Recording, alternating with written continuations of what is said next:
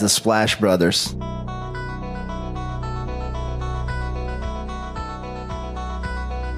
The Splash Brothers, is that? The Splash Brothers. Splash Bros. The bond that you guys share, being the Splash Brothers and everything. Começando a edição extra de playoffs do Splash Brothers. Eu sou o Guilherme. Eu sou o Leonardo Paglioni. Léo, nós avisamos, hein? Avisamos algumas vezes para nossos ouvintes ficarem atentos ao feed, porque soltaríamos edições especiais ao longo dos playoffs. E esta é a primeira que viemos aqui fazendo uma edição extra para vocês. Não tem nem necessariamente algum jogo específico que a gente queria falar, mas pô, os playoffs estão estão tão legais esse ano. Tanto jogo bom, tanta coisa acontecendo, tanta coisa surpreendente que resolvemos vir aqui fazer uma edição, né? É isso aí, né? Nós temos o nosso podcast tradicional de segunda-feira, que sempre a gente acaba soltando, mas como playoffs pede mais urgência também, estamos aqui na quinta-feira. Nós gravamos na quinta-feira de tarde, já vamos soltar logo depois. Um podcast que a gente sempre fala rápido, é um podcast rápido, né? Que a gente sem edição. Só estamos aqui para falar de algumas séries que a gente sabe que desde nossa última edição até aqui já teve, tivemos muita, muitas coisas acontecendo, né? Todas as séries já tem pelo menos dois jogos. Então é bom pra gente falar, até porque o podcast de segunda-feira em playoffs demora, né? Cada semana já aconteceu muita coisa. Ah, parece uma eternidade. E também teve, Léo, zicadas do Leonardo aqui, ao vivaço. Pelo que eu me lembro, eu estou aqui, inclusive, bem nos meus palpites, viu? Tirando um que a gente vai citar, que é surpreendente para todo mundo. Exato. Mas, Léo, é, eu até comecei na introdução aqui falando de ativar as notificações, seguir o podcast. Por que, Léo? Por que isso é importante? Porque você vai receber é, as notificações do nosso podcast quando acontecer, igual está acontecendo hoje, podcasts extras. Quando a gente. Você pode também seguir o nosso arroba lá no Twitter, no Instagram, podcast para você ficar por dentro, para interagir conosco. A gente está lá também comentando muito sobre playoffs, para você saber quando a gente vai participar de lives que vem acontecendo com uma frequência, né? Cada vez maior, principalmente agora nos playoffs. Então é bom você seguir o Splashboard, estar atento a tudo que está acontecendo, não só para poder interagir com a gente, mas também para saber quando vai ser podcast novo, se vai ter participação em algum outro podcast, alguma outra live. E fique e converse com a gente lá nas redes sociais também. Exato, momento de playoffs é momento de interação, é momento de entretenimento. Vamos curtir, né? Você participou essa semana na terça, na quarta-feira da live do Jumper, foi terça ou quarta? Terça, né? Foi, foi terça, mas já era quarta, né? É, já era de mais pra lá de madrugada. Não, já era duas e a live acabou às três e meia da manhã. Coragem. É, eu queria ter, queria ser jovem que nem você para ficar acordado até essa hora e acordar cedo no dia seguinte para trabalhar. Eu amanhã, Léo, de forma mais modesta, estarei na live do Rafão Martins, que já elogiamos aqui, que faz um trabalho fenomenal de NFL. Estarei lá na live deles na Twitch. Então siga Rafão Martins, a gente publicará também nossos perfis que é, vem falando de NBA. Ele que deve estar triste, Léo, que a gente vai até comentar hoje aqui um pouco do Miami dele. Mas é um time que vem perdendo a série por 2 a 0 nesse momento, mas entenderemos o porquê, né, Léo? Além dos Sim. nossos arrobas, do nosso podcast. Siga também, acompanhe todas as notícias do www.jumperbrasil.com. Lá você fica por dentro de, de tudo que acontece na NBA, WNBA, NBB que está na final. O meu São Paulo está perdendo. E outro, tudo que acontece na, no mundo do basquete, você se liga lá. Convocatória do time brasileiro, repercussões sobre isso e também toda noite, como você já comentou, lives aí fazendo o resumão da rodada, o corujão da... Então fique atento no Jumper Brasil. Além disso, Marco Túlio Baima, né, Léo? Nosso editor. Esse podcast específico ele não está editando, então você vai poder comparar a qualidade de outro, ver como o trabalho dele é espetacular, porque como é algo que a gente já quer soltar rápido, para pegar um pouco os comentários pré e pós-rodada, essa edição não contará com a participação do nosso Sim. querido craque MT. Mas se você vê a diferença lá, caraca, nosso amigo Vitor Valente, que por conta dele a gente acabou tirando esse projeto do papel, vai poder ver aqui a qualidade de um e de outro. O MT é brabo mesmo, hein? Esse podcast aqui é pros que não são modinhas, viu, do Splash Brothers. O pessoal que acompanhava lá no início, um podcast sem edição. E como você falou, faz toda a diferença, né? A gente não, não é só colocar uma vinheta, colocar uma musiquinha de fundo, algo nesse sentido. Tem muitas outras coisas que o, o Túlio acaba ajudando e, e melhorando demais o nosso podcast, né? Vamos para a dinâmica, Léo. Então, hoje, vamos começar já o assunto de NBA, playoffs. Como vai funcionar hoje, pessoal? O Léo trará uma série para a gente aqui da Conferência Leste. E eu trarei uma série da nossa Conferência Oeste. E aí analisaremos essas séries individualmente e depois combinamos aqui de trazer Mavericks e Clippers, que nesse momento o Mavericks está 2 a 0 na série. E aí tentaremos entender também um, por, um pouco dessa série, porque como o Léo adiantou já, essa série tá todo mundo muito surpreso com o que está acontecendo. Mas antes disso, abordaremos duas outras séries. Bom, é isso. Então, até aqui eu vou começar com a Conferência Leste e eu resolvi, como você já antecipou, trazer Bucks e Heat, porque é uma série que está 2 a 0 e a gente sabe que, principalmente até pelo ano passado, depois que o Heat eliminou o Bucks, o primeiro jogo foi muito equilibrado. O, o Bucks precisou de um arremesso do Middleton no finalzinho para ganhar a partida. Só que ainda no segundo jogo tivemos aquele lavada do Bucks com o Brian, Brian Forbes tanto de três, o time jogando muito, defendendo demais.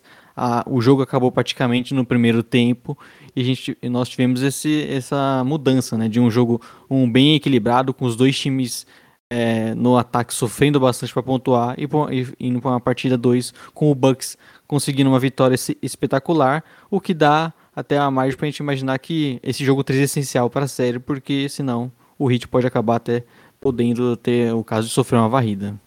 É, e essa série é importante você ouvir já nesse momento. A gente espera que nossos ouvintes já consigam acompanhar hoje, porque 8 e meia da noite já temos o confronto 3 dessa série, então já tomando uma definição aí dos próximos passos. Mas você comentou bem, né, Léo? O primeiro jogo foi um jogo muito equilibrado. A gente viu é, a bola sendo definida no último segundo, basicamente, né? É, do Sim. confronto. A gente viu do lado dos Bucks o Yannis jogando muito tempo, aliás, foi até para prorrogação do jogo. É, o, o Yannis não tendo aquele controle de minutos que a gente viu e criticamos bastante, e o trio ofensivo do time sendo muito a solução. Né? A gente tinha comentado já de como o Yannis, Middleton e Drew Holiday seriam fundamentais para esse confronto e como o time contava muito com a participação desses três jogadores. E aqui ofensivamente a gente viu, apesar da marcação do Hit, o Yannis conseguindo fazer o que ele sabe fazer de melhor, conseguir fazer as infiltrações dele, é, que normalmente é o usual do que a gente espera de um jogo normal do grego.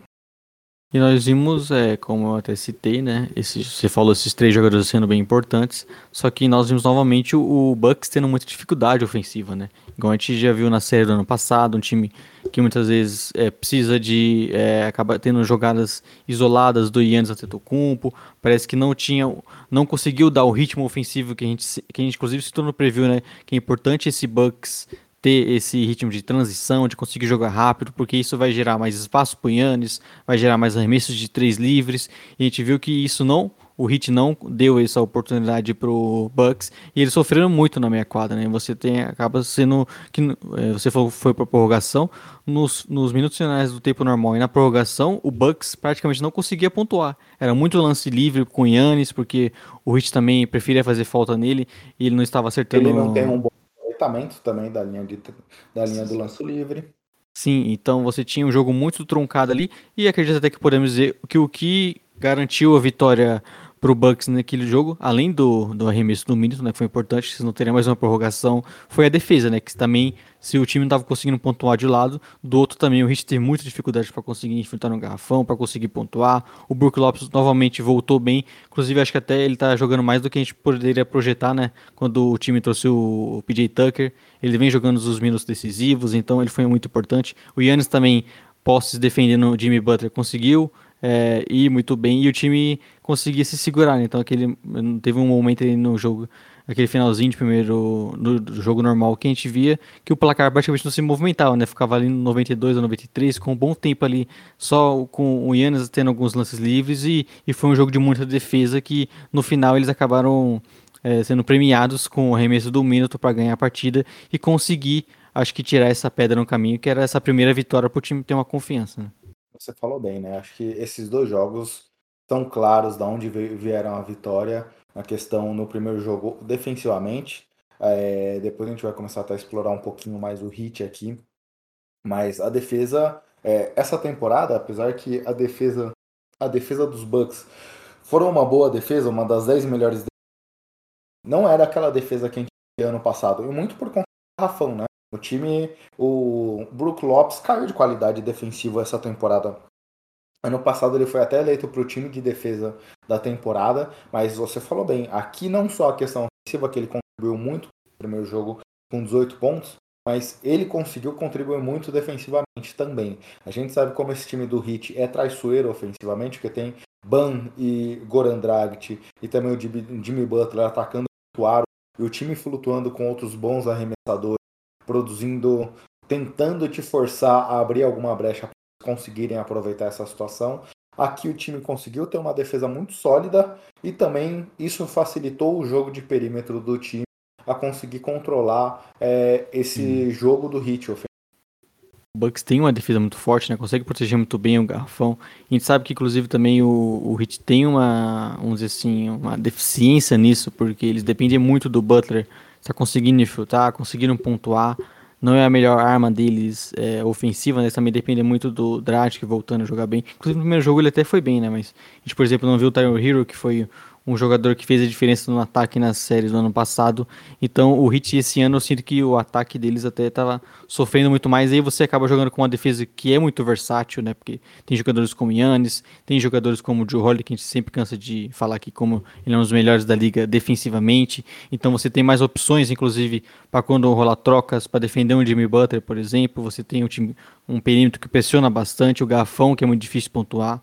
Então o Heat teve dificuldades para conseguir pontuar que inclusive a questão que eles até caíram de nível do, em relação ao ano passado aos arremessos do perímetro, né, como você estava citando. Então é uma coisa que faz falta para esse jogo. Eles precisam disso porque o, o Bucks, por proteger tão bem o garrafão, acaba cedendo algumas vezes o arremesso de três, até por características defensivas do time. Então é, é, eles precisam desses arremessos de fora, desses passadores jogando bem. E basicamente o time hoje nos arremessos de três é só o Duncan Robinson. Né? Eles vêm sofrendo um pouco com isso. E acho que no geral até a temporada como tudo do Heat mostra como eles tiveram uma queda na questão ofensiva e eles acabam sofrendo um pouco mais porque eles também estão pegando uma, def uma das defesas melhores e mais versáteis da liga. Tem um outro ponto que acho importante, por exemplo, resgatando a série da temporada passada, a gente viu o Heat conseguindo produzir muitos pontos através de erros adversários. Hum. Isso é uma arma forte desse time. A gente comentava disso, como eles conseguem sair em transição. E se a gente for relembrar na memória grandes lances daquele confronto, tiveram muitos lances que o Jimmy Butler roubava a bola e finalizava do outro lado da quadra. Isso é uma marca registrada do Heat. É, uma, é um time que consegue forçar muitos erros dos adversários e produzir pontos através desses erros. Se a gente olhar no primeiro jogo, foram 17 turnovers para cada lado. Um, o Bucks conseguiu forçar também muitos erros. Mas outro ponto importante para mim aqui fundamental, o Bucks limitou apenas a 17 pontos originados desses erros. É bastante? É bastante. Só que por outro lado eles fizeram 15, eles também conseguiram sair contra-ataque, ficaram num saldo negativo, mas ficou numa situação muito próxima. Então o time conseguiu é, ter uma situação boa aqui em relação a não forçar a, a forçar um número grande de turnover, que essa defesa do Heat é forte nisso, mas conseguir ter uma rápida recuperação e não permitir pontos fáceis nesses contra-ataques. Então, esse é um ponto fundamental aqui e é algo que, quando a gente vê acontecendo, o, o Heat com certeza esperava uma produção mais fácil nesse sentido e os Bucks conseguiram se proteger nessa arma do jogo. É, você tem uma questão importante que é sempre quando tem esses jogos muito fortes, com as defesas bem fortes, né? Esses jogos equilibrados, você acaba tendo é, não podendo ceder esses arremessos mais fáceis, né? Você não podendo ceder contra-ataque, que é um, geralmente um arremesso fácil. Você, então você tem que cometer menos erros e, e isso é uma coisa que é, é, importante nessa série. A gente citou até no preview, né? A questão de, do hit, do, principalmente do Bucks jogar em transição. Então é importante para isso e, e, eles conseguiram defender bem isso e, e acaba sendo uma questão importante, porque como a gente falou, né? Foi um jogo de muitos é, os ataques sofrendo bastante para pontuar, para conseguir criar bons arremessos, então você acaba tendo que, nesses pequenos detalhes, é, acabam ajudando um time a vencer.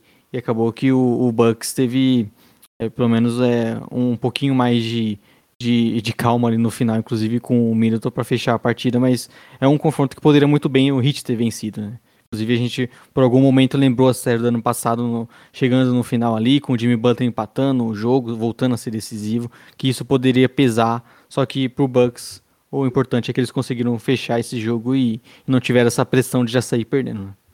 Exato. Aí você comentou um outro ponto importante em relação ao aproveitamento das bolas de três, e aí é um ponto legal de olhar com uma. Porque quando a gente olha estatisticamente, o Heat nessa pós-temporada é a sexta equipe de melhor aproveitamento das bolas de três. Mas quando você olha um pouco desse número, é, o Jimmy Butler, que tem quase cinco bolas de três, e o Trevor Ariza, que também tem quase cinco bolas de três, tem 22% de aproveitamento. Um alto volume com péssimo aproveitamento. Kendrick Nunn, quase seis bolas de três, 27,3% de aproveitamento. Obviamente, você tem o Duncan Robinson chutando quase 10 bolas e quase 50% de aproveitamento. O Goran Dragic vem também com uma boa temporada aqui com Sim. 40% de aproveitamento, chutando quase 8 bolas de 3 partida. Mas isso é algo que, principalmente quando você tem num primeiro jogo o Jimmy Butler o Milwaukee Bucks, quando começou, quando conseguiu fechar as infiltrações e obrigou o Jimmy Butler até esse volume, provavelmente o Budenhauser sorriu no banco ali por dentro, porque era isso que o Bucks queria é forçar jogadores como esse a ter esse alto volume. Exato, né? você quer o Jimmy Butler dando esses arremessos e não infiltrando, cavando falta. Então podemos dizer que foi uma boa é, pro Bucks que ele deu alguns arremessos. Inclusive a gente lembra de algum, pelo menos uns dois ali no final da partida, no primeiro jogo, que ele estava livre, ele decidiu arremessar e não acertou. Então a gente sabe que como isso é parte da característica que o Bucks quer ter também, né? De você ter essa defesa forte no garrafão, de não ceder os melhores arremessos que o adversário quer. Então, você deixar o Duncan Robinson livre é uma coisa, né? Isso com certeza é uma. Quando acontece isso, é uma falha defensiva do Bucks, que ele sabe que mesmo que o Duncan Robinson acerte, não é o arremesso que você quer que o, que o Hit consiga, mas quando é o Jimmy Butler, outros jogadores que não estão bem, isso acaba inclusive ajudando a defesa do Bucks a poder se concentrar mais em outras partes, né? E quem sabe que também não dá para marcar tudo.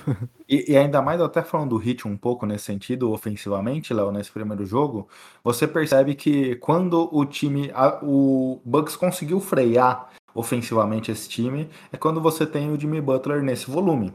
É, as jogadas desenhadas, e o Hit tem boas jogadas desenhadas para essa bola de três, principalmente para o Duncan Robinson se movimentando sem a bola, se recebendo a bola em movimento e chutando, é algo que o Heat está preparado, se planeja para ter esse volume. Eles querem, obviamente, que o Duncan Robinson dê 10 chutes de bolas de partida, porque ele tem um excelente aproveitamento, então ele vai conseguir contribuir com quase 20 pontos de média nesses chutes aí quando ele tem esse volume. Mas quando você tem o Jimmy Butler dando nove chutes, é o que você falou. Algumas situações ali de final de jogo ele recebia, tinha espaço, olhava o jogo, é, não, não, não via nada, nenhuma jogada se desenhando, ele chute. É isso que você quer. É, é uma situação Sim. que faltou algum ajuste ali do, do hit também durante a partida para conseguir fazer com que as jogadas, se o garrafão estava bem a criar jogadas do perímetro, porque principalmente olhando Duncan Robinson e Goran que estavam numa boa noite. Inclusive o hit é, voltar a essa série, né? Vocês sabem que eles têm esses arremessos de fora caindo. A gente citou, já citou inclusive o, o Drash com um bom aproveitamento. É um jogador que é importante, como eu citei até para a questão do, do, do, ataque funcionar melhor. Ele é uma peça importante para esse time conseguir pontuar, né? A gente viu que nos dois jogos eles sofreram bastante para conseguir ter bons arremessos, para conseguir é, é, estar, se manter no placar. Né? Tudo bem que no segundo foi um caso meia parte, eles não conseguiram dar bons arremessos e isso gerou é, ataques em transição do Bucks, aí a, a, muitos arremessos de três livres, a confiança voltou e aí praticamente o, o jogo virou uma temporada regular para o Bucks, né? Que a gente viu, a gente vê isso acontecendo bastante com o Milwaukee, que é esse jogo de muita confiança, de muitos arremessos e, e aí caindo tudo, acaba que o jogo uh, acabou rápido, mas a gente precisa, o Hit precisa muito do, desses arremessos de fora caindo, do Duncan Robinson bem, e vem acontecendo isso na série, mas também de Dragic, o Tyler Hero vindo melhor do banco, né? Um cara que ainda não apareceu para essa pós-temporada, porque o, a gente sabe que o time sofre bastante para conseguir bons arremessos, e inclusive precisa de, de arremessos difíceis sendo conseguindo acertar esses arremessos difíceis com o Butler, com o Tyler Hero, que a gente viu ano passado, e isso é a coisa que não aconteceu ainda. E para eles se manterem vivos na série, esse jogo 3 vai precisar ser um pouco diferente nisso, né? Até falando já um pouco do jogo 2, como você começou, é, foi uma lavada, mais de 30 pontos de diferença, e não foi só algo no final do jogo, ali no garbage time, foi algo que é, se via já no primeiro tempo que o jogo tinha terminado. É, obviamente, do lado dos Bucks, 6 de 9 da bola de 3 do Bryn Forbes, 5 de 9 da bola de 3 do Pat Connaughton, é, dois jogadores que a gente não espera esse volume, isso foi muito importante é, conseguiu abrir o jogo ofensivamente e uma boa vantagem cedo dos Bucks, mas por outro lado também o Heat 8 de 28 da bola de 3. Como isso é fundamental para o time do Heat ter essa bola e nesse jogo não conseguiu produzir. É um time que tem um alto volume de bolas de 3, aqui teve muitas dificuldades para converter. E outro ponto aqui, Léo, assustador. É, rebotes ofensivos. 21 do Milwaukee Bucks, 9 do Heat. Rebotes totais, 36 do Heat, 61 do Milwaukee Bucks. Quase o, o dobro de rebotes a mais. Então, o, o, time do Bucks conseguiu produzir muitas bolas. Foi um alto volume, algo assustador até. E aí você até falou de como o Heat forçou os arremessos de lance livre aqui no jogo 1, no jogo 2, 18 de 20 dos Bucks, eles conseguiram ter um aproveitamento bem melhor. O Yannis nesse jogo 6 de 7. Então, obviamente, deu tudo certo pros Bucks e deu tudo errado pro Heat, né? É, exato. Você acabou que, como eu falei, né, algum momento no primeiro tempo a confiança foi tão grande que você citou o Brin Forbes, né? Ele simplesmente atravessava a quadra e, e o, Parece o Bucks fala... Não, e o Bucks falava, ah, já que você tá acertando duas, arremessa essa terceira aqui, e ele acertava, sabe? Então, é aquele momento do jogo que você não tem muito mais o que fazer, né? Porque é, o ataque não tá produzindo tão bem e a defesa do Bucks é muito forte. E aí você gera é, ataques mais rápidos, que o time consegue dar arremessos melhores, né? No, no início ali do cronômetro. Você acaba tendo essa confiança muito grande. Então, o Pat Connaughton também tá acertando tudo. E aí você começa com esse jogo ter que marcar os arremessadores, e você tem o Yannis em transição, o próprio Joe Holly, Middleton. Então acaba sendo um, um jogo que no primeiro quarto essa, esse volume absurdo acabou definindo a partida, né? Não teve muito mais o, o que o Heat fazer, já era difícil trazer vantagem, ainda mais pensando em jogar contra essa defesa do Bucks e todos os problemas de ataque em si todo o Heat. Então, basicamente, basicamente ali no, no primeiro tempo, essa sequência muito forte do Bucks definiu a partida e não teve muito mais o que o Heat fazer, né? Possivelmente já até pensando no, no confronto 3, porque ali já estava decidido. E nesse sentido, que eu acho fundamental, acho que é o sonho molado, molhado do Budenhauser, todos os confrontos, é ter esses jogadores periféricos contribuindo na bola de três. Porque, obviamente, se você Sim. tem o, se você tiver que escolher entre proteger as infiltrações do Yannis ou dar o arremesso pro Pat Connaughton e pro Brin Forbes, você vai deixar esses jogadores arremessarem da onde for, porque a produção do Yannis é muito maior. Mas quando essas bolas começam a cair, como foi nesse jogo, aí isso fica um cobertor extremamente curto, apesar que a defesa do Hit é muito boa. E aí quando tem essa situação, acontece um você não pode deixar o Duncan Robinson em quadra, porque ele não é um bom marcador. Você precisa mexer no line-up desse time, pensando na melhor formação possível. E aí você tem que fazer. Você prejudica o ataque que não estava conseguindo produzir bem. Você não você não consegue cobrir a defesa porque esses caras estão produzindo num nível insano. E aí vira uma situação doida. E aí terminou o primeiro tempo, para você ver como o jogo estava tão abaixo, que o Dwayne Dedmon era o principal cestinha do hit no final do primeiro tempo. Então, opa, quando você tem um jogador que chegou outro dia aqui para completar o elenco, como que, que, não tinha, que não tinha nenhum time na temporada, é uma situação preocupante, né? Então, obviamente, deu tudo errado aqui. Você termina o jogo com o Butler jogando 32 minutos e só 10 pontos. É porque. E esse é um ponto que me preocupa, Léo. Você falou do Tyler Hero, mas é, o Trevor Ariza também precisa entrar nesse confronto ofensivamente. Mas o Bucks, você até começou no, no, na sua fala inicial, os Bucks têm conseguido parar o Jimmy Butler. Tem sido algo que eu não esperava. Outro ponto importante. O Ban Adebayo, que fez muito duplos duplos essa temporada, só três rebotes nesse jogo. É, o Ban Adebayo foi bem... participou bem pouco dessa segunda partida, ele foi bem mal, né? Estava nos seus melhores dias, então é um problema, porque o, o Hit depende muito deles, né? Do Butler jogando bem. Eu acho que, inclusive, o, a, a gente via contra o Yannis, por exemplo, o Butler tendo dificuldade para infiltrar, né? Porque é, é, a gente sabe que o Butler é aquele estilo de cara que consegue infiltrar e dá aquele primeiro contato e consegue um espaço e faz uma bandeja, né? Né? Como a gente citou, não é um cara muitas vezes que arremessa de fora, então ele sempre está conseguindo chamar o pick and roll, infiltrar e jogando contra o Yannis ele não teve essa vantagem, ele foi muito bem marcado, não conseguia ter esses, essas bandejas livres e, e o ataque depende muito dele. A gente sabe que desde o ano passado o Heat tem uma defesa muito forte, tem um ataque que tem bons jogadores e, quando consegue entrar em ritmo é bom, só que na meia quadra depende bastante do, do Butler, aqueles pick rolls com, ou até mesmo handoffs com Banda e Baio, e os dois não, estão, não estavam numa boa noite novamente, e aí o Hit acaba sofrendo muito, né? mas acho que isso até no, no geral acabou sendo pelo contexto da partida, né? a gente viu que quando o, o jogo meio que se definiu ali no primeiro tempo, era muito óbvio que não, não teria uma sequência, por exemplo, boa do Butler, ele não iria aumentar os seus números porque o jogo já meio que tinha ido embora.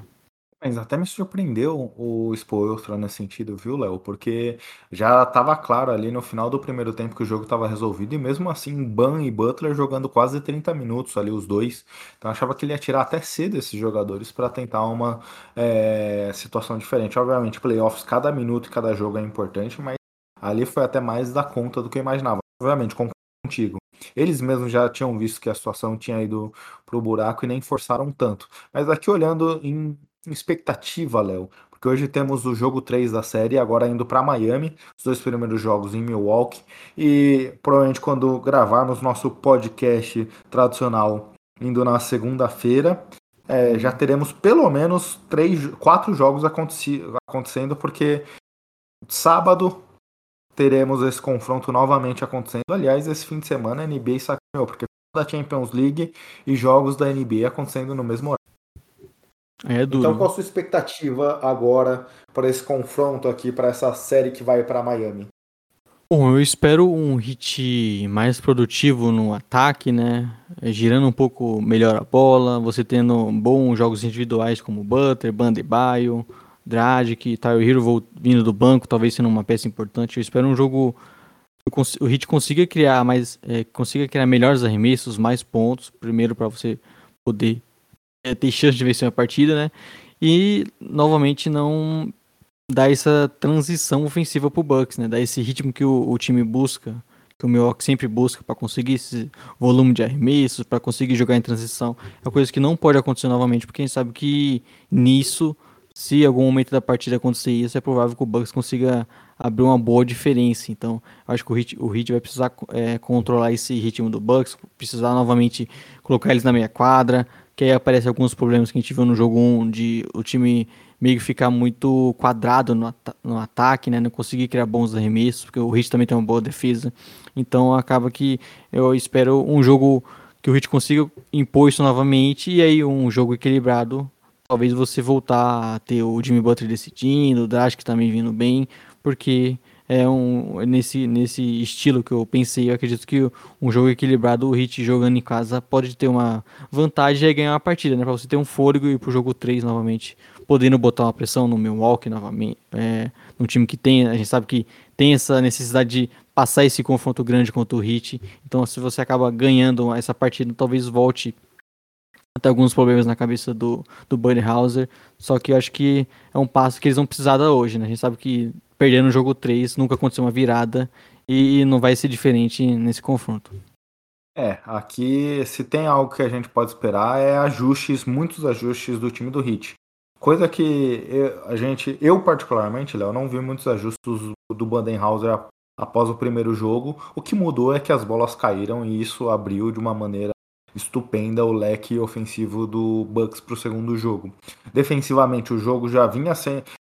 A, batalha ali defensiva tem sido forte dos dois lados, então não vejo necessariamente um ponto de ajuste dos dois times, porque obviamente o aproveitamento dos Bucks nesse jogo foi algo espetacular, mas a marcação foi muito boa. A gente viu o Hit não dando necessariamente arremessos fáceis até pro Forbes e Connaughton tudo mais. Mas ofensivamente eu espero ajustes.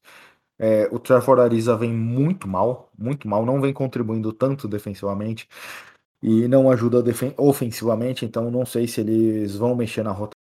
Mas aqui eu espero alguns ajustes. Não, não vou dizer o que, porque aí seria algo que o Spoelstra e a comissão devem estar trabalhando, e eu não saberia dizer de fato o que, mas eu espero que um, uma outra postura ofensiva aqui do time. Acho que eles vão tentar fazer com que essas jogadas de tende a dar uma melhorada para esse próximo confronto aqui, para tentar abrir o garrafão de alguma forma.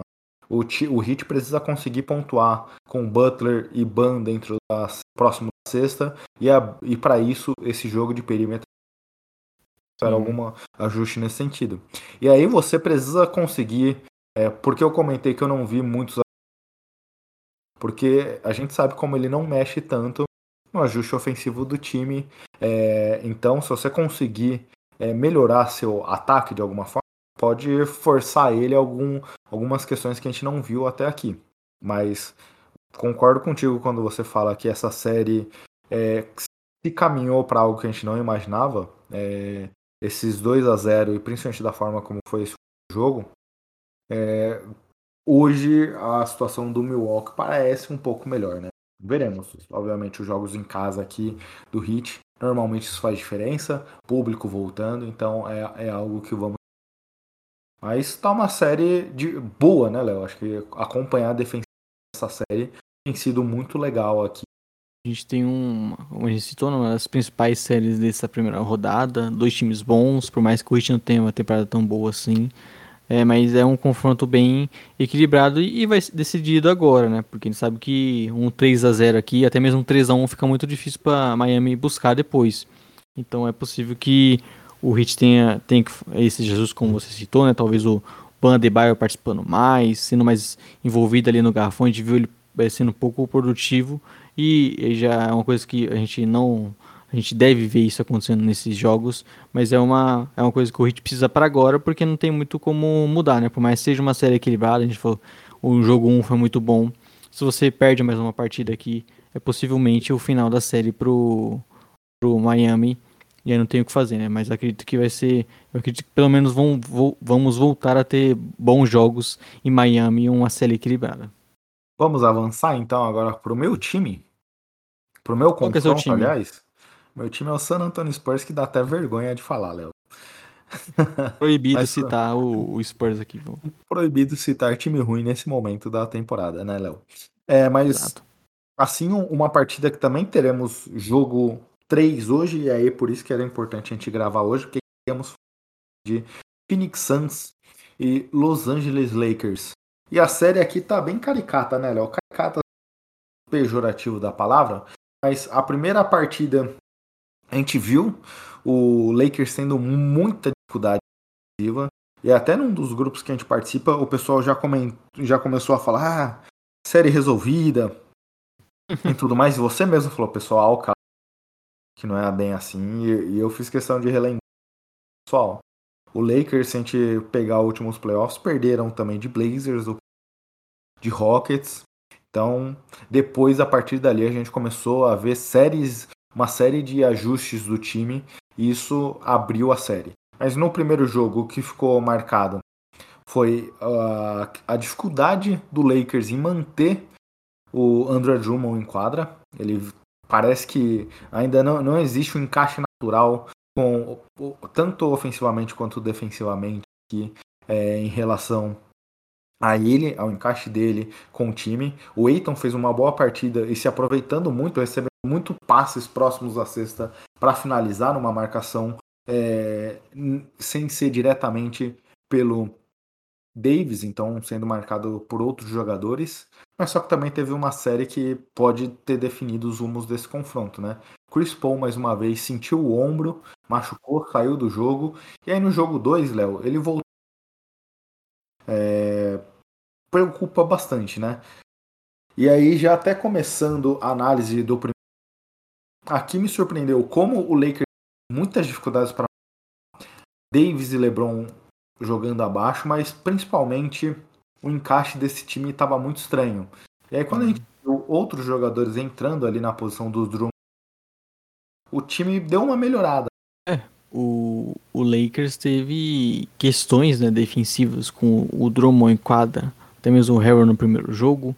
Então você acaba que foi um pouco um, muitas vezes o, um alvo pro, bom para o Suns, né? Conseguir atacar esses jogadores, conseguir pontuar em cima deles e, e foi talvez o, o grande é, um dos principais questões que a gente viu até já em ajuste para o jogo 2, Marc Gasol vindo para a série, né?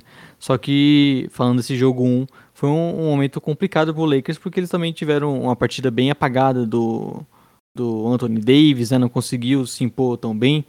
É, o, o LeBron James, mais que ainda sempre seja o principal jogador do time, e a gente viu como nessa partida, no jogo 1, que o Lakers precisa muito dele criando, e ele parece que até está tendo algumas dificuldades, não sei se é por conta da lesão, que ele voltou agora, mas ele é um cara que até no jogo 2 ele não conseguiu infiltrar tanto, e sabe que o time precisa muito do, do LeBron jogando ali no garrafão para conseguir criar um pouco mais de espaço, e, e, o ataque, eu acho que principalmente sofreu bastante, né? Porque foi um jogo é, bem equilibrado na, na questão é, dos pontos. No, no, os ataques não conseguiram no momento deslanchar tão bem assim. São duas boas defesas. Só que acredito que o Lakers sofreu bastante por a questão desse, principalmente do Anthony Davis bem apagado, apagado, né? E você acabou que, como você disse, teve o Aiton indo muito bem no, é, de um lado e o Devin Booker conseguiu ter algum, alguns momentos ali de, de criar o seu arremesso, conseguir pontuar e fazer a diferença para o Suns. Exato, é, esse ponto foi fundamental ali. É, a gente viu ano passado, já na, sé na série final de Heat Lakers, o Jay Crowder conseguindo marcar. E aqui a gente viu isso no primeiro jogo, né? É, em alguns momentos o Crowder ia nele, o Eiton é, dobraram aqui, conseguiu limitar o monocelha a apenas 13 pontos. Então, isso foi fundamental. E o time, como você comentou, é, só 11 bolas convertidas de LeBron e Davis. Quando você consegue limitar o, os dois principais jogadores nesse volume, é algo extremamente fundamental para conseguir parar o Lakers.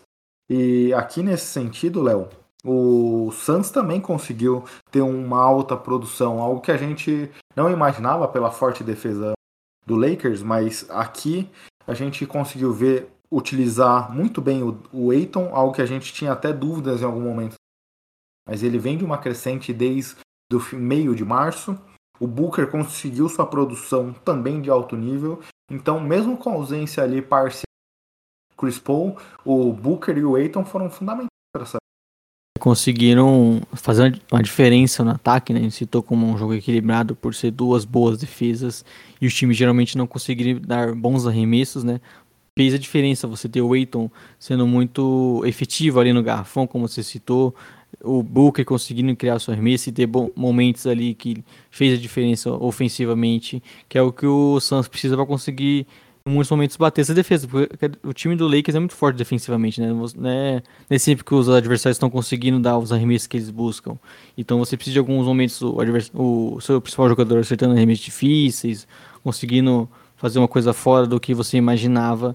E nesse primeiro jogo nós tivemos um time que foi muito bem. Só como até você citou, né, o Vogel já desde o ano passado consegue bons ajustes. Acho que foi isso o, o principal motivo que a gente viu de, de mudanças no Lakers no jogo 2. Esse é o ponto. O Vogel é um excelente é, cara para fazer ajustes entre partidas. Foi até um ponto que eu comentei aqui que normalmente a gente viu no, na ele sofrendo bastante no primeiro confronto e depois conseguindo ajustar o time, até por isso que naquele momento é playoffs. Outro ponto chave aqui para mim, Léo, Deandre Ayton no primeiro jogo, oito rebotes ofensivos. É, é algo hum. que já viu um pouco do caminho do que o Vogel precisaria ajustar para essa segunda partida, né? E aí você falou já um pouco, já tá entrando no jogo 2, você falou do Gasol. O Gasol não jogou no primeiro do confronto e no jogo 2 já um ajuste do Vogel aqui, 20 minutos para o espanhol.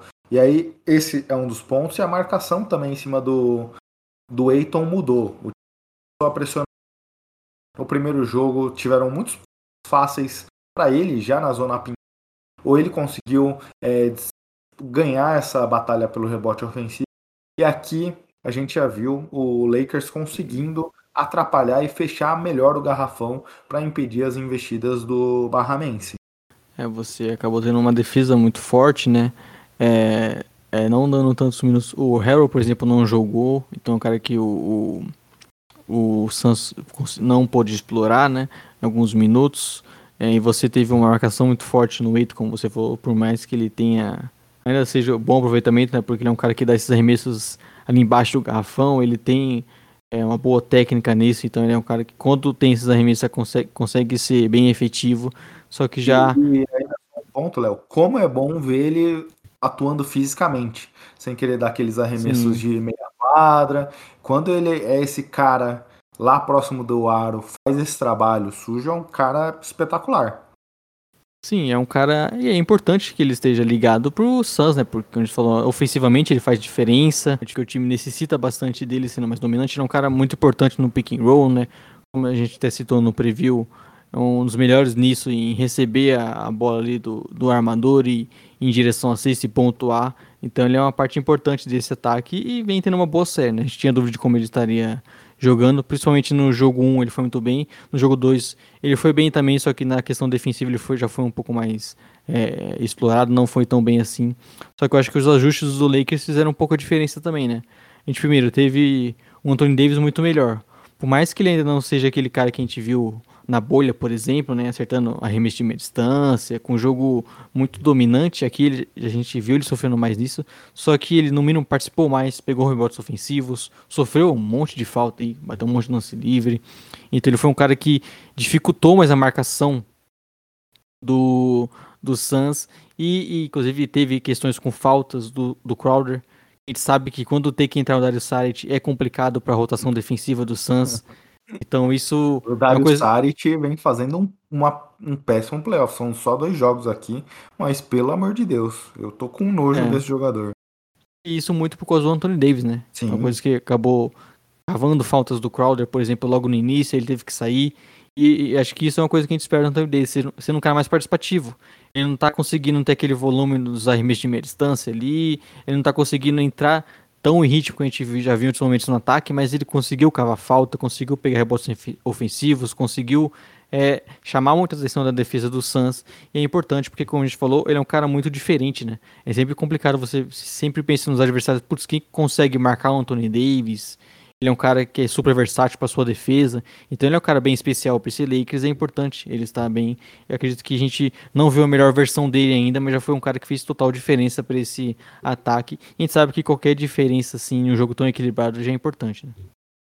É, você falou um pouco da fotografia do que mudou. Aqui, finalmente, o Lakers conseguiu forçar muito o adversário a erros. 21 pontos contra 5 nos, nos pontos originários de erros dos adversários. Então a gente viu o Lakers ano passado como essa defesa sufocante conseguia produzir pontos. Aqui a gente viu muito isso. O jogo foi definido muito por aí.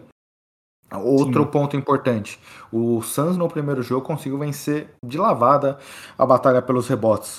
Aqui não só o Lakers venceu, mas com, eu tinha comentado que só o Aiton foram oito rebotes ofensivos.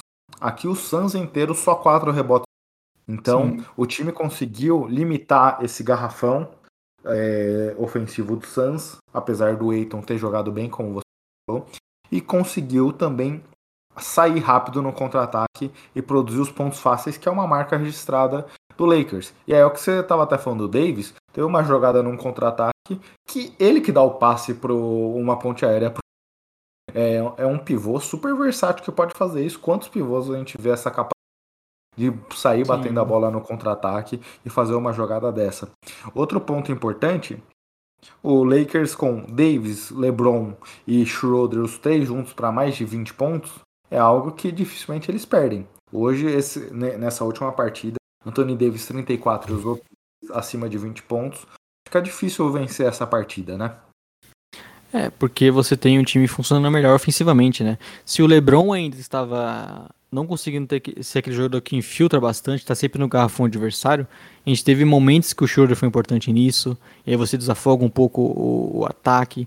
Então você tem, por exemplo, o Gasol, que é um cara que espaça mais a quadra, por mais que a gente viu que nos principais momentos do Suns ofensivo era muito explorando os pivôs, né? Ou era o Drummond ou era o Gasol. A gente sabe que defensivamente, até pela questão de idade, o Gasol já é um jogador que eu não imagino ficando em quadra no momento final, por exemplo, porque ele vira um alvo e, e em playoffs a gente vê muito isso, né? Quando o time tem um alvo, ele ataca toda a posse aquele jogador.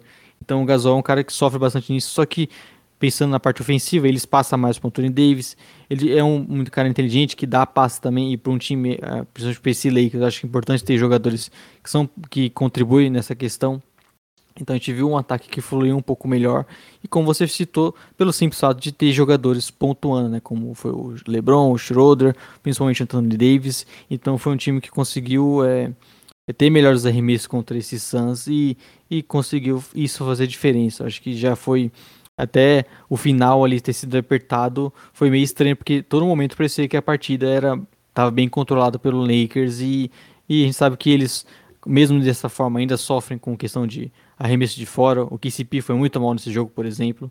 Só, e por isso até eu acho que, que é um time que não consegue abrir tanta é, uma vantagem tão grande assim para conseguir liquidar aquela partida, mas já foi um time que funcionou bem melhor e ofensiva e defensivamente não deu chance pro Suns, né? É um time, o Suns sofreu bastante para conseguir criar bons arremessos, conseguir pontuar, e isso acho que fez a diferença também. Só um ponto que você falou do Gasol, só uma estatística aqui para mostrar o impacto dele. É, obviamente, nesse último jogo, o Drummond já conseguiu contribuir mais com 15 pontos, 12 rebotes, mas o Gasol deu apenas 4 arremessos nesse jogo, os 4 chutes de 3 como você falou, ele espaça a quadra, ele tem uma excelente visão de jogo, comete pouco turnover, é, tem um bom encaixe ali, ele faz uma parede muito boa para esses momentos, e ele tem esse chute. Ele consegue espaçar a quadra, limpar o garrafão para as infiltrações desses outros jogadores. O, o Drummond, você força o Davis a jogar fora do garrafão. Algo que ele pode fazer? Pode, mas não é o melhor dele. É, então o Gasol ajuda uhum. nesse sentido e é um encaixe ideal. A gente é. viu os minutos do Harrell aqui, como você comentou, dificuldades defensivas e não ajuda o time ofensivamente, porque ele é o cara da infiltração. Aqui, finalmente, ano passado a gente viu muito Lakers os pivôs nessas situações é, variando jogo a jogo. Com... Mais uma vez, o Vogel faz um ajuste fundamental. Agora, Léo, até para passar a palavra para quiser fechar do Lakers e comentar já no próximo tema. Chris Paul jogou com de média na temporada mais de 30, quase 30 minutos, tem média de quase mais de 8 assistências, só 6 pontos, 3 rebotes, 5 assistências em 23 minutos tentados, só 5 field goals tentados. Parece que a lesão no ombro é algo mais sério do que a gente imaginava, hein? E aí, se for algo sério, eu não entendi porque não o Monte Williams em si, porque é uma questão de lesão e não passa por ele essa. Mas a gente via claramente que o, o, o CP3 estava forçando. Tinha alguma, alguns arremessos que você olhava para a cara dele e parecia que estava doendo bastante. Eu entendi porque eles é. forçaram é. nesse jogo, sendo que seria muito melhor para até para vitalidade da série, vamos dizer assim, você ter o jogador. Sim, é, você acabou que teve um confronto muito difícil pro CP3, né? Porque logo nesse, como você citou no primeiro jogo, ele teve essa lesão e claramente ele tá bem limitado, né? A gente viu no jogo 2 ele dando alguns arremessos, inclusive quando ele chutou um de meia distância, ele batendo na cabeça assim, sabe? Como ele estivesse falando, putz, eu consigo fazer isso aqui, não sei porque não tá acontecendo, e obviamente ele tá limitado por conta dessa lesão, o que é uma pena, né? Novamente um cara jogando muito bem e com o Suns tendo chances reais de passar pelo um favorito. E aí, se você passa pelo Lakers, você é um dos favoritos também a, a chegar numa final. E, mas isso limita demais o time, porque a gente não tem nenhuma certeza que ele vai conseguir melhorar nessa série. inclusive não vem dando de, é, pelas, leso, é, pelas entrevistas do Monte Williams após o jogo, ele falou que ele tomou a decisão de tirar, inclusive, o, o CP3 do quadro, porque ele não estava aguentando ver ele sofrendo com para fazer alguma joga, jogada simples, né, alguns movimentos simples, e a gente não tem certeza que ele vai conseguir melhorar para o próximo jogo. É, ele é um cara extremamente importante para esse ataque, principalmente jogando contra um Lakers, né?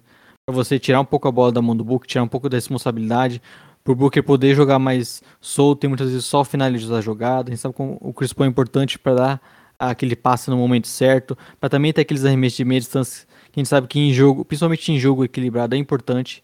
Um ataque que vai sofrer muitos momentos, é importante você ter esses arremessos como o Chris Paul tem com ótimo aproveitamento. Ele é um cara que comanda muito o ataque, né? Então, não só ataque defensiva, também, defensivamente também no perímetro. Então, é, é um cara que faz muita falta e, e não dá para ter certeza que ele vai conseguir simplesmente melhorar, né? Acho que se recuperar 100%, pelo que a gente viu, é, é bem complicado, mas ele tá jogando com limitações e isso faz muita diferença, porque o Payne foi bem é, alguns minutos, mas a gente sabe que ele não vai fazer isso todo, todo jogo, não vai fazer isso por 40 minutos. O, o, o Suns precisa do Chris Paul é, jogando bem, dando ritmo ao ataque. É, e porque a gente já viu, inclusive, você citou a questão dos, dos erros, né? A característica com o time com o Chris Paul é ser um time que joga é, no, numa transição, no jogo um ritmo mais lento, sem cometer tantos erros, o ataque funcionando bem. E, não foi isso que aconteceu. E a gente sabe que perdeu um dos principais jogadores ali, talvez o principal jogador do time para essas séries é bem complicado e acaba que até sendo o diferencial projetando esses próximos jogos, né? O que a gente pode projetar do, do Santos para essas próximas partidas depende muito do Chris Paul. Se ele não voltar, é, não ter uma, não conseguir se recuperar bem dessa lesão, não tem muito o que o Santos fazer. É, e aquele negócio, né? Todos os pontos, apesar que o Penny fez uma boa partida, é, obviamente o Vogel já fará os ajustes imaginando esse potencial cenário. E aí com o Payne, é só você dar dois passos para trás, deixar ele chutar livre. O Chris Paul tem a bola de meia distância dele de segurança, é um flow general, conduz todas as ações do time, ofensivo e defensivamente. E o Payne, não só nessa liderança, mas em todos os outros aspectos, é, é um duro golpe para o Suns. E aí triste, né? Olhando para o CP3, ele sofreu com lesões no, Lay, no Clippers, sofreu com lesões no Heat, no sofre com uma lesão agora. É, é um jogador que você até comentou pensamento de pauta que a gente teria no passado naquele momento doido da pandemia, da gente falar dos melhores jogadores sem títulos. Acho que a gente até fez um isso em alguma brincadeira. Você falou do Chris Paul. É uma tristeza, né? Ver um cara desse nível sofrendo sempre com lesões nesse momento da, da temporada. É, porque é um cara que não consegue nem muitas vezes é, disputar, né? Porque, pô, esses Suns aí não, a gente não colocava como favorito no início da temporada, mas é muito forte. E, e tem uma, uma série é, muito interessante contra o Lakers. Então, por mais que de repente o time não fosse campeão no futuro, você passar por um Lakers de um, de um time atual campeão com o LeBron James, acho que seria até importante também para a carreira do, do Chris Paul, mais um momento histórico para ele. Só que ele não consegue ter esses momentos porque ele acaba muitas vezes nem conseguindo estar em quadra, né? Aquele jogo, aquele jogo 7, jogo 6 e jogo 7 contra o Warriors, que ele tem essas lesões, é justamente lesões que tiram ele desse período. Ele teve uma temporada muito boa, muito saudável. O Suns, inclusive, sofreu pouco com lesões na temporada. E justamente agora ele tem uma lesão que, que parece ser simples, né? no sentido de não é uma coisa que tiraria ele de longo, um longo período, mas justamente nessa semana acabar limitando o jogo dele. Então é, é bem triste porque é um cara que a gente ainda poderia ver tendo um bom basquete nesses playoffs e sendo decisivo, né? Exato. É, Aqui a série passa muito por essa situação, né? A gente viu os ajustes do Lakers já se preparando para esse confronto, trazendo o Gasol para a partida. Vamos ver se o Suns faz algum ajuste. É um elenco mais curto, então isso é uma preocupação. Mas a, a vitalidade dessa série vai depender muito do, da condição física do CP3 sem ele o Suns não tem muito o que fazer, né? Fica muito nas costas do Devin Booker e a defesa do Lakers vai se adaptar ainda mais a isso. Ele vai sofrer bastante, então eu acredito que precisa pelo menos do Chris Paul ali contribuindo bem, mais do que foi nesses minutos que ele teve no jogo 2. É uma pena. É, como eu comentei, hoje já tem confronto, o jogo 3 indo para LA agora. Então é, é uma série para ficar de olho. É uma série que vem de um alto nível, mas é, essa situação do CP3 deixa a gente chateado. Mas é, faz ossos do ofício e vamos agora acompanhar para esses próximos passos, Léo.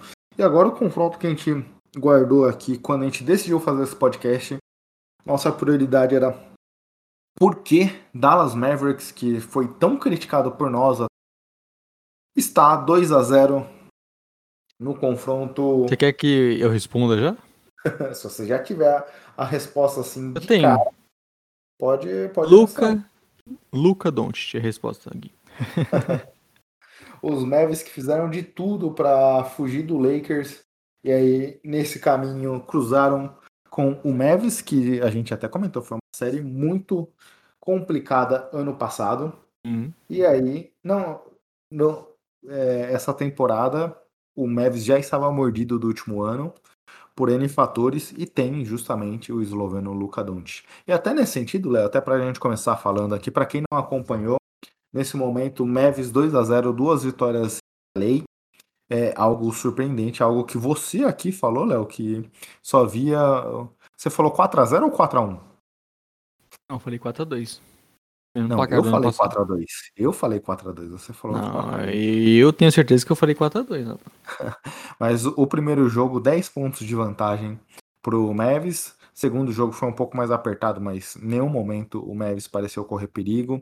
É, seis pontos apenas de diferença.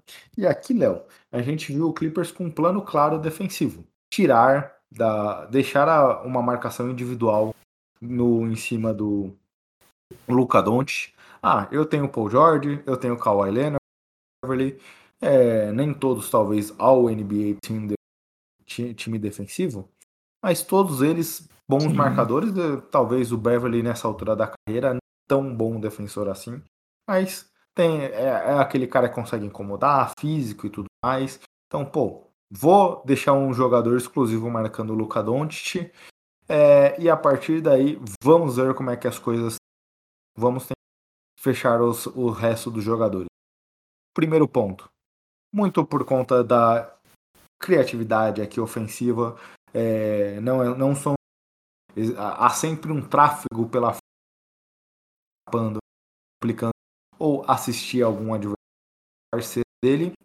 E também e isso vem se forçando demais. E quando ele quer fugir de uma marcação específica de um Paul George, Kawhi, faz a troca de marcação, pega o cara quer, fez muitos pontos em cima do Patrick, fez pontos em cima do é, nosso querido Ivica Suzubat também trocando a marcação. E nesses dois primeiros jogos, a gente falou. Terminou a primeira partida, o Tailu falou: vamos seguir com o mesmo. Foi para a segunda partida, vamos seguir com. E as duas partidas, o Don't sendo extremamente dominante e o Clippers nesses dois primeiros jogos não. Bom, eu acho que acho que é o fator primordial da série até aqui, né? o Clippers não conseguiu encontrar uma forma de parar o Doncic. Ele vem conseguindo punir o time de todas as formas. Eu acho que vale dizer também, né, que quando os coadjuvantes do Mavis estão acertando os arremessos, fica muito difícil de parar o time. Porque você nesse ter... sentido, Léo, é, nesse sentido, Léo, o Mavericks teve um aproveitamento da bola de três durante a temporada regular de 30%, com 14 bolas tentadas. Nesse momento, nesses dois primeiros jogos, é 50% de aproveitamento. Um número espetacular com. Então, como você falou, um salto gigantesco. Com 75% de aproveitamento. Hardware com quase 9, com 65%. Com quase 5, por, 5 bolas tentadas. 56% de aproveitamento. Doncic com 12 bolas de 3 Porzingis também com 45% de aproveitamento. Todos os jogadores que tentaram uma bola de três em, é, nesse, nessa série de 40% de aproveitamento. É algo surreal e fantástico. Mas não é algo que ser muito sorte. São jogadas desenhadas para justamente essas situações.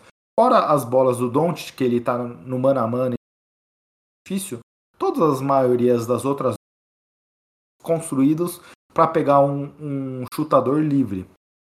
Sim. É, você tem bons arremessadores, né? O Tim Harder Jr., sabe que como ele tá com essa confiança, o time tá bem, ele ainda é melhor nisso. Então é um time que tem esses coadjuvantes ajudando bastante e isso facilita muito, né? Porque você tem o Doncic, que é um dos melhores passadores da NBA, é um cara que consegue criar muitos, uh, muitas situações de arremesso por chamar muita atenção, por estar sempre filtrando. Inclusive a gente citou no preview, né, como seria importante talvez o, o, o Clippers não deixar ele dominar, conseguir estar sempre filtrando, conseguir criar aquele ritmo, porque ele vai gerar aqueles arremessos dele no garrafão, ele vai conseguir gerar muitos arremessos pro perímetro.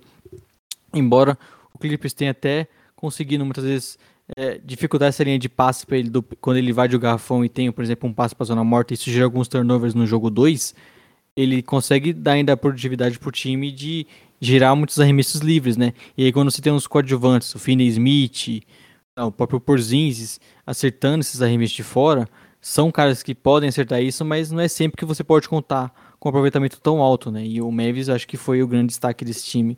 É esse aproveitamento muito bom dos arremessos de três, coisa que inclusive era marca do Clippers, né? O, o maior recorde, na, um aproveitamento na, na temporada.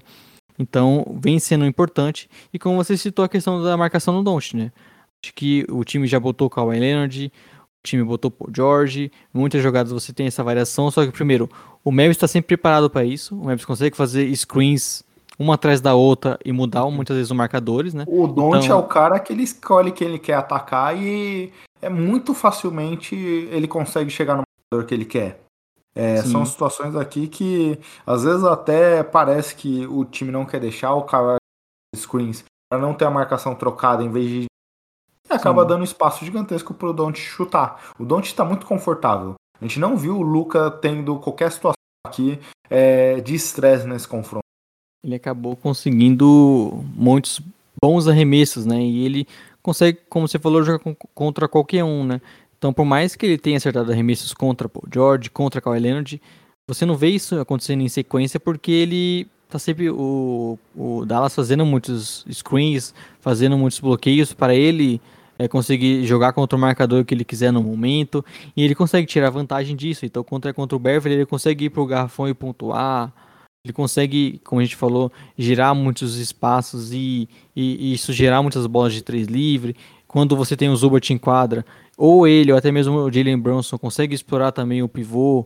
Então é uma situação que o Clippers tem bons defensores, tem, inclusive, como você citou, dos melhores da liga nisso, mas não vem conseguindo dar conta, porque o Doncic é incrível, acho que isso é o primeiro ponto. Se tudo isso vai acontecendo pela qualidade dele, é porque ele é um cara extremamente difícil de marcar. Quando o time dobra no Doncic, ele consegue achar um passe simples, aí você acho que também é uma questão de pensar na, no lado do Clippers, né? Porque alguns momentos que a gente viu o time dobrando no Don't, o Don't com um passe simples de lado tinha, o Harder Jr. livre. E não dá para você dobrar no Don't e deixar o arremessador com, é, com um passe, às vezes até no final do jogo 2, um, ele deu um passe pro meio pro Phil Smith que jogou o perímetro pro Harder Jr é, praticamente definiu aquele, aquele jogo. Então, se você aí, vai dobrar, você tem que ter uma. Se você vai dobrar, você tem que ter um, um, um planejamento para talvez não deixar o principal arremessador livre, porque também é um arremesso que o Dallas vai querer dar. Né? É, até nesse sentido, parece que não foi treinado. Parece que foi algo tirado ali da cartola, porque.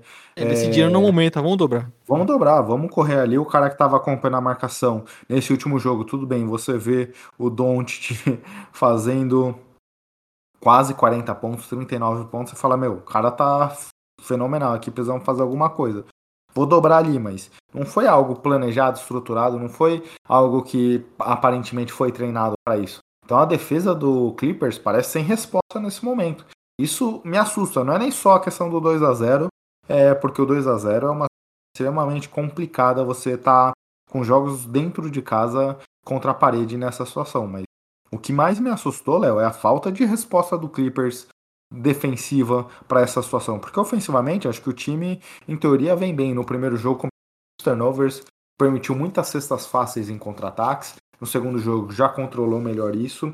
É, mas, surpreendentemente aqui, é, defensivamente, que é uma boa, talvez nem, não tão bem treinada pelo Tailu, que é um técnico ofensivo, mas de excelentes nomes, e o time não vem achando resposta do que fazer.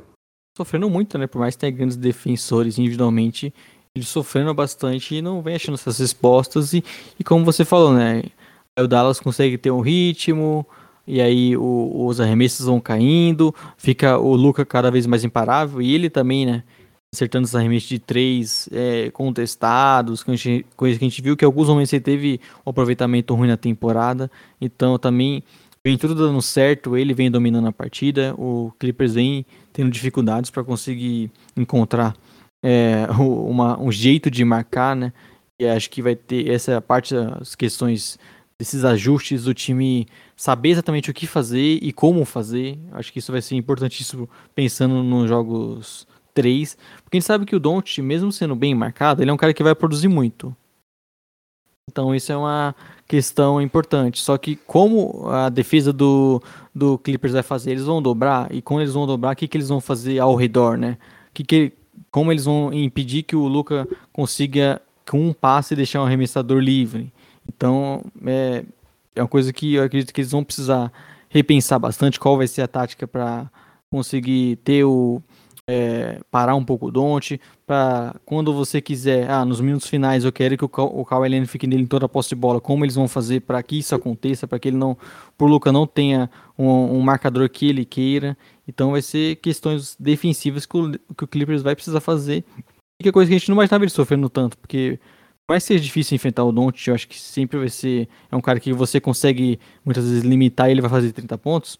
Só que a gente esperava um pouco o time um pouco melhor, porque você tem peças para fazer uma boa defesa, né? E isso é o que mais surpreende a gente. E aí, outro sentido, até para como preocupação, e a gente até comentou aqui, né, Léo, durante a temporada, que o Clippers, é, durante a temporada regular, foi, você até falou, foi o melhor, foi o melhor aproveitamento das bolas de três, mais de 41%, e nesses playoffs 32%. O time que a gente cobrava planos B e C para caso essas bolas não caíssem, e parece que não tem muita resposta, né?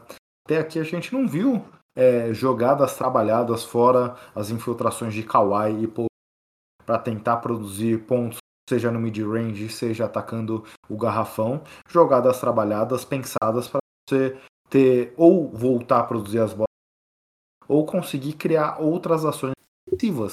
Então, putz, esse aproveitamento despencou aqui nesses dois primeiros jogos. Qual é, qual é o plano é, do Clippers para retomar o controle? Não existe.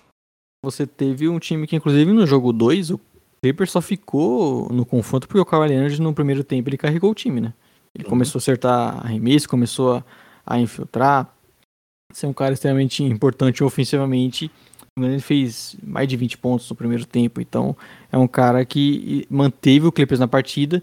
E aí você teve novamente o Paul George voltando a, a jogar bem. Então, você ter, diferente do que a gente citou ano passado, né? Que, por exemplo, o Paul George foi super mal na, contra o Denver. O Paul George foi bem, inclusive acertou bolas no, no último período.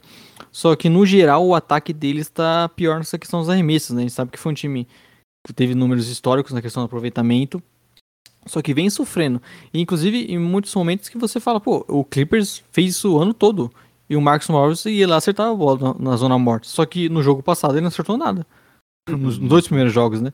Ele tá jogando muito mal, por exemplo. Então, eu acho que até eles deram arremessos que você via o Clippers dando e acertando com frequência e simplesmente não caiu. Que aí volta também no ano passado.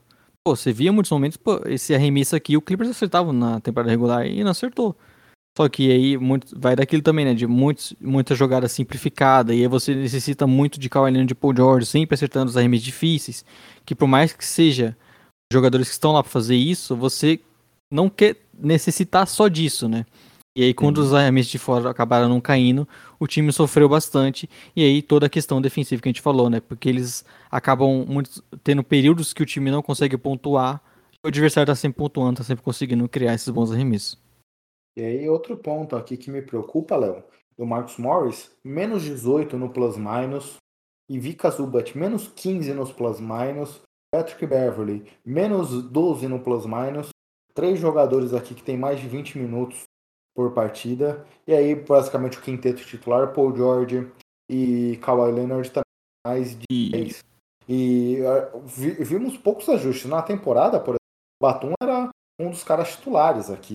É, com um elenco que talvez do Mavis que não tem um grande pivô adversário, vi pouco o lineup tentando o Batum para essa função, outros ajustes. O time mexeu, buscou poucas soluções também no lineup para é, e você vai ter um time sofrendo com, por exemplo, quando tem o Zubat em quadra, né? A gente viu como a temporada do Ibaka foi bem prejudicada, ele ficou um bom tempo fora, né? Então é um cara que vem fazendo pouca diferença agora. E era um uhum. jogador que esperava ser importante, né? Porque defensivamente ele contribui bem e espaça a quadra também. Então é um time que vem sofrendo nessa questão, por exemplo, do pivô. Acredito que eles podem, sim, como você falou, jogar sem um deles e mais e tentar uma, formações, porque o Mavis não é o time que vai puni-los por não estar jogando com o pivô, né? Inclusive, o Porzingis vem sendo bem pouco produtivo. É um cara que tá jogando, que teoria ser o pivô ali do, do Dallas e produz pouco, pouco se utiliza, é do seu tamanho, né, em, em alguns mismatches que acaba sobrando. Então, acho que o Clippers vai ter que fazer alguns ajustes para principalmente conseguir parar um pouco esse ataque do Mavis, né? E dificultar esses, eh, esse aproveitamento dos arremessos dele, conseguir dificultar um pouquinho mais o jogo do Doncic para aí ofensivamente as coisas talvez se acertando, né? Os arremessos voltarem a cair, você continuar tendo o Kawhi de Paul George produzindo bem, talvez o time consiga um passo para uma, uma próxima vitória aí e já, quem sabe, sobreviver, né? Porque a gente sabe que é aquilo que a gente falou pro Hit, se você acaba perdendo essa terceira partida, ainda mais no caso do Clippers fora de casa, não sei se eles conseguem ganhar quatro jogos em sequência. Viu? É uma situação bem difícil aqui. É um confronto bem complicado. E aí, dado todo o histórico que a gente tem do Clippers na última temporada, nessa situação é, é um ponto, um sinal de alerta, basicamente bem alaranjado. Léo, utilizamos nossa hora de almoço aqui do serviço para poder gravarmos esse podcast urgente. Tem algum ponto adicional aí para você colocar? Acredito que é isso, né? Temos muitas séries para falar ainda. Isso vai estar no nosso podcast tradicional. Sabe que, por exemplo, o Knicks e Hawks é uma série que vem sendo bastante comentada, a gente vai querer falar também. Eu não que quero falar dessa série, aliás, eu não quero ter muito papo com torcedores dos Knicks, porque eu tô me sentindo ofendido aí com o Troy Young careca, viu?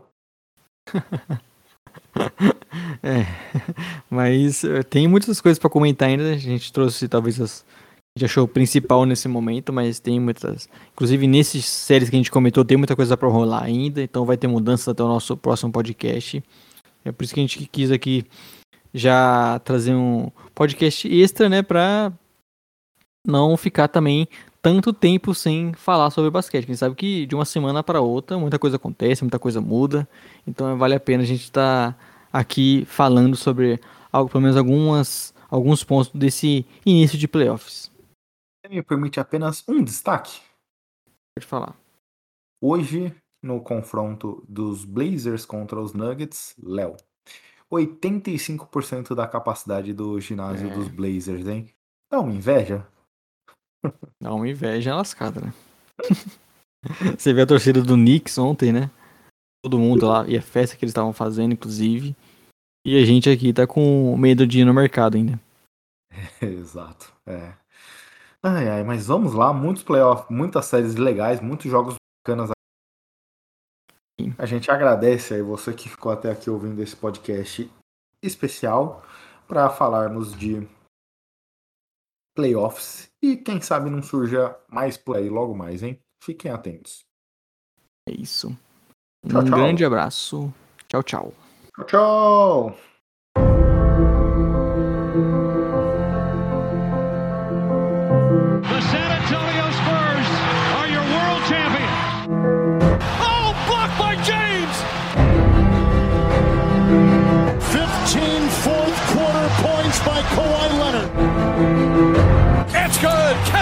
From downtown.